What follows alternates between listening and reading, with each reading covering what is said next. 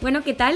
Eh, estamos aquí en otra sesión de las Fresh Talks, es decir, estos espacios que hemos creado en Fresh para hablar con especialistas, con nuestro equipo, eh, sobre temas de gestión de personas. Y hoy hemos venido y he traído aquí a dos expertos, Fer y Adri, para hablar de cultura. Empiezo por la como la principal pregunta, que es una duda que tengo y que creo que muchos managers o muchos founders pueden tener, que es toda empresa tiene una cultura. Sí, claro, todas las empresas tienen una cultura, lo sepan o no lo sepan, pero la tienen. al final hay una frase que nos gusta mucho que dice, em, la cultura, em, si no es intencionada, será un accidente o será un error. Porque si no la construyes, si no la creas, eh, se va a construir pues sobre la marcha.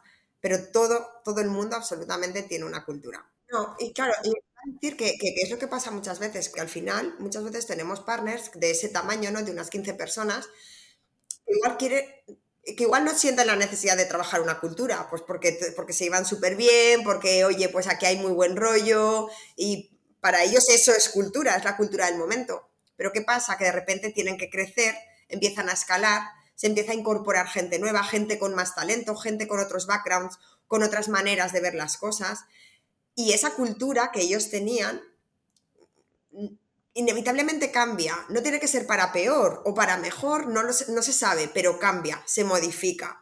Entonces es importante descubrir cuál es la cultura que tenemos para a partir de ahí ver qué queremos mantener, qué nos va a ayudar, porque tenemos que entender muy bien dónde quiere ir el negocio para ver qué cultura nos va a acompañar en ese viaje hacia, hacia la visión de negocio que, que queremos perseguir, ¿no? Y Adri, me viene genial que hayas comentado esto porque mi siguiente tema que quería sacar era un poco esa relación de cultura y negocio, cultura y estrategia. ¿No? Porque, porque yo creo que a veces o se pierde o hay un desconocimiento sobre qué impacto tiene la cultura o de qué estamos hablando, por qué es tan relevante. Y ahí os cedo la palabra porque creo que esto es un tema muy interesante. Al final es entender, vale, cuál es nuestro negocio. Tenemos que empaparnos muy bien antes de poder asesorar a cualquier partner, de entender muy bien su negocio, del momento de negocio en el que están y dónde quieren llegar, a dónde quieren llevar ese negocio. Luego es cierto que es, ahí entra la estrategia, ¿no? ¿Cómo vamos a llegar ahí? Pero la cultura, como estabais comentando, la cultura acompaña porque es cómo queremos trabajar juntos. Ya no es solo lo que tengamos que hacer, pero cómo tiene que ir haciéndose eso. Entonces, respondiendo a tu pregunta, vamos, indudablemente mm, van de la mano. Van de la mano. Y, chicos, ahondando en esto, se me ocurre cuando crece una empresa, esa ¿qué, ¿qué ocurre con esa cultura? Porque vosotros hablabais y comentabais al principio, oye, yo tenemos proyectos o tenemos partners de 15 personas que, claro, cuando tú eres 15 lo, controlas, ¿de qué manera haces que cuando crece tu proyecto, cuando escalas, la cultura escala, cambia? ¿Qué, ocurre ahí? ¿Qué, juego hay ahí, no? ¿Qué, cómo se juega ese partido? Como estábamos comentando antes, la cultura, a ver, tenemos que tener claro que la cultura evoluciona y que por mucho que nosotros podamos decidir nuestra cultura, la cultura que tenemos cuando somos 10 no puede ser la misma que tengamos cuando somos 80. Es que es, muy, es muy difícil. Otra cosa es que nosotros digamos, queremos ir construyendo y queremos ser dueños de nuestra cultura. Queremos eh, decidir sobre ello y no queremos que sea un accidente o un error, como decíamos al principio. Entonces, para eso lo tenemos que trabajar, tenemos que entender qué cultura tenemos ahora, dónde, dónde queremos llegar y ver a partir de ahí qué valores, qué comportamientos nos van a ayudar. Eso no quiere decir que la esencia que tenga la cultura inicial se vaya a perder, pero sí que ser conscientes que las cosas van a ir cambiando porque vamos a tener eh, nuevas personas, nuevos comportamientos, nuevos aprendizajes. Vamos a, ir sacando insights que al principio no teníamos y vamos a ver qué queremos incorporar y de qué nos tenemos que deshacer para que nos ayude a tener una cultura sana, eficiente aprovecho que os tengo, bueno, este tema se nota que os gusta, este tema se nota que os gusta. Iba, a deciros, ¿qué, errores creéis que son evitables cuando ocurre esta situación? ¿no? Cuando se crece, eh, ¿qué, errores habéis observado? Porque seguro que habéis tenido muchas experiencias y habéis podido decir, ostras, es que esto es muy evidente y se suele hacer, y se suele hacer mal, ¿no? Se suele, se suele cometer ahí un error. Pues mira, esto es algo que además justo Fer y yo lo hablamos mucho otras veces, que es pensar que la cultura es hacer team buildings y afterworks. Los team buildings y los afterworks son un elemento, un vehículo que nos ayuda a llevar a cabo determinados puntos de la cultura. Pero no por irme de birras los jueves o por hacer un team building dos veces al año, eso define mi cultura. Es decir, la cultura es mucho más. Es como decíamos antes, cómo trabajamos, cómo tomamos decisiones, cómo contratamos, cómo nos damos feedback, cómo eh, creamos seguridad psicológica dentro de nuestros equipos, ayudando a que todo el mundo se sienta libre de hablar. Todo eso es cultura y todo eso está en el día a día, no está únicamente en un after work o en un team building. Apuntado, ¿eh? Tomamos nota aquí. y ya, ya voy a, ya empiezo a acabar em, y quería preguntaros, em, uno, ¿cómo, ¿cómo sabemos o cómo saber eh, si tienes una cultura tóxica como organización, ¿cómo identificarlo? ¿Qué rasgos diríais que es mm, eh, que pertenecen, que están asociados a una cultura tóxica y cómo solucionarlo? Sé que igual estoy abriendo como un debate tremendo. De repente he abierto un melón.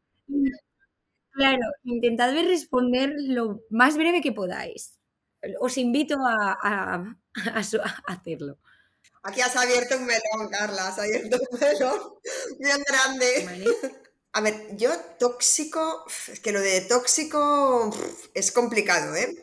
Pero sí que es cierto que cuando hay muchas veces que la gente empieza a pensar, o sea, que los managers, los CEOs, ¿no? Empiezan a decir, oye, la gente se me va, no sé por qué, empieza a salir uno, hay rumores, eh, esto no encaja, este tampoco encaja. Cuando empiezas a ver esas cosas que no encajan y no sabes muy bien por qué, oye, pues si había entrado súper contento, si, si tiene todo lo que necesita, las habilidades, el equipo es súper majo, no encaja. Cuando, yo creo que cuando empiezas a tener eso de que ya hay algo que no va y no sabes realmente muy bien por qué, sin duda ya empiezan a ser temas culturales y te debería de hacer pensar qué es lo que está pasando.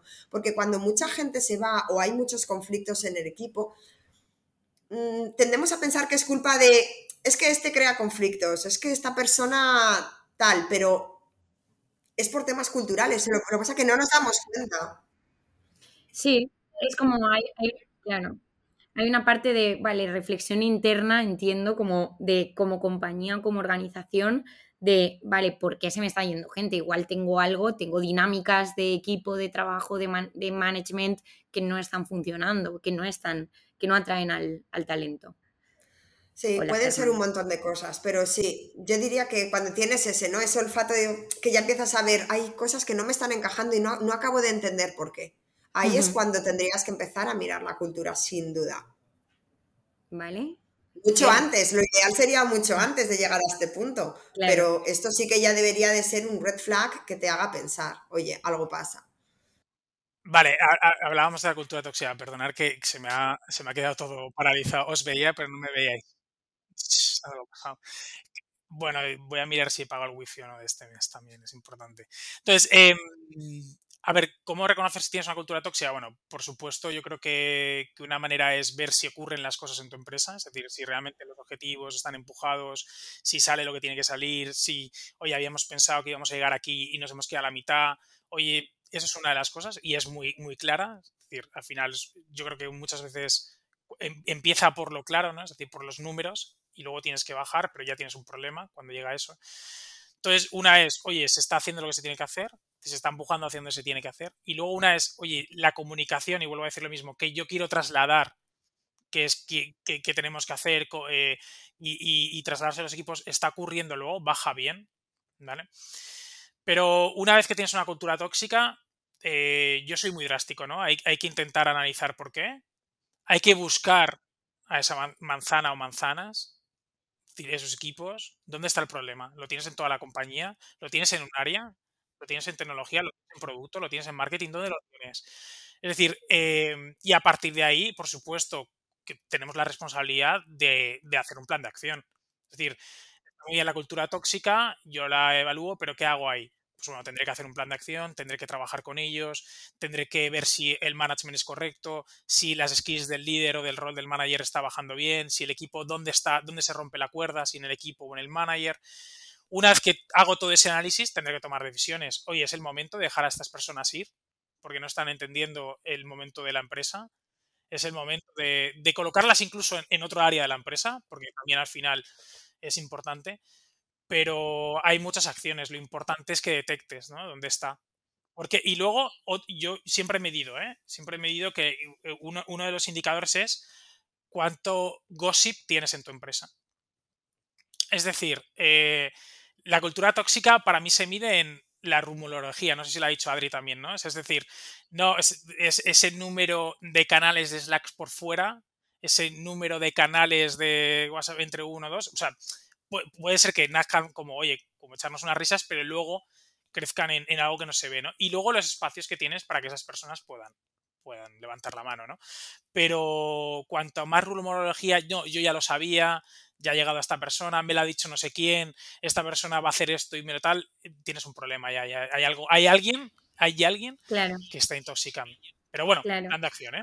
Y luego Fera ha comentado, ha comentado una cosa que también es importante, que al igual que lo hacemos en negocio, la cultura también hay que medirla. O sea, no nos mm. podemos dejar llevar por impresiones. Ay, es que todos se llevan súper bien, pero luego lanzas un survey y te llevas una sorpresa, ¿no?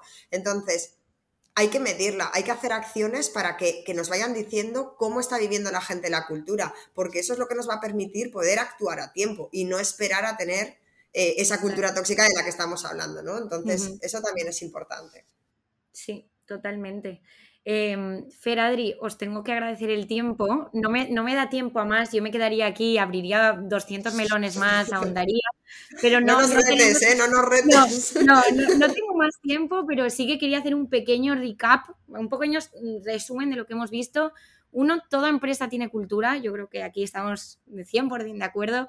Cultura y estrategia tienen que ir de la mano y la importancia y relevancia que tiene de que cuando escala el negocio y crece el negocio, también escala y crece esa cultura y esa cultura se adapta.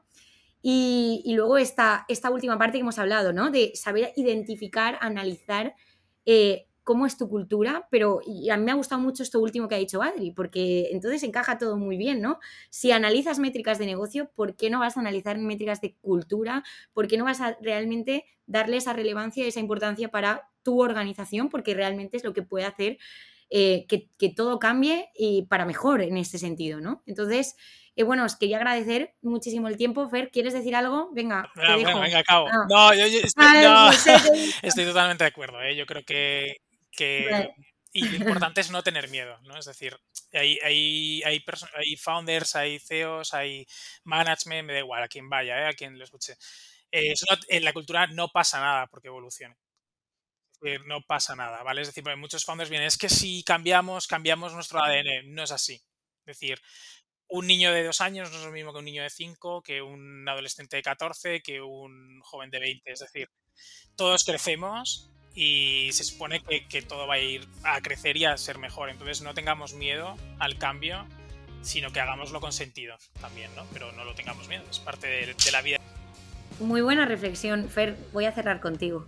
Muchísimas gracias. Muchísimas gracias. Muy bien. Gracias, a ti, Carla. que vaya bien. Gracias, hasta luego. Que vaya bien.